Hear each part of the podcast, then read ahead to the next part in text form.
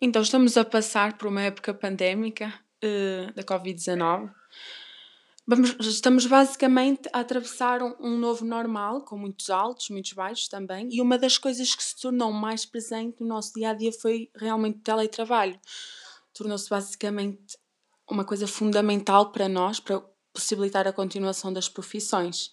Os trabalhadores, e, e também não só, também haviam bastantes estudantes, a maior parte deles, trabalhavam através das plataformas que tínhamos acesso, Zoom, Mail, Classroom e muitos outros meios que permitiam a comunicação do trabalho e das escolas. Porém, muitas vezes estes apresentavam dificuldades no acesso a essas plataformas, não é? E você, como é que se adaptou a estas, estas novas tecnologias, redes de trabalho? Confesso-lhe que nunca tinha usado nenhuma destas plataformas antes e, por falta de experiência, tive bastantes dificuldades a adaptar-me a estas modernices.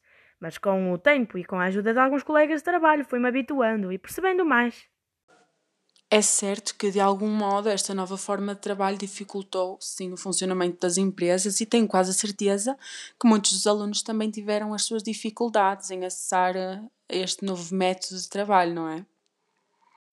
Completamente. Tal como eu, acredito que muitos outros trabalhadores sentiram dificuldades a acessar esta nova realidade de trabalho atrasando ou adiando muitos progressos nas empresas.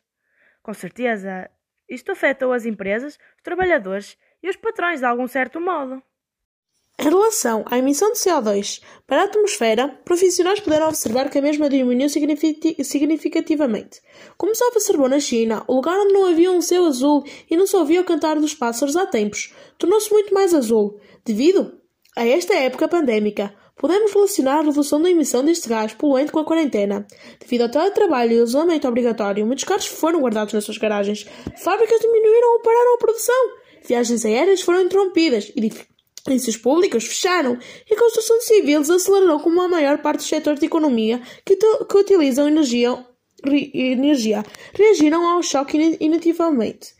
Em relação à emissão de gases poluentes, como o CO2 para a atmosfera, Confesso-lhe que não pesquisei muito sobre isso para lhe dar uma resposta certeira, mas vi no Jornal de Notícias que, devido à circulação das pessoas, os carros e as empresas não libertaram tantos poluentes.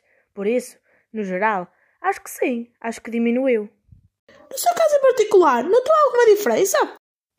Para ser sincera, não notei nada diferente, até porque não acho que seja uma coisa muito visível e notável.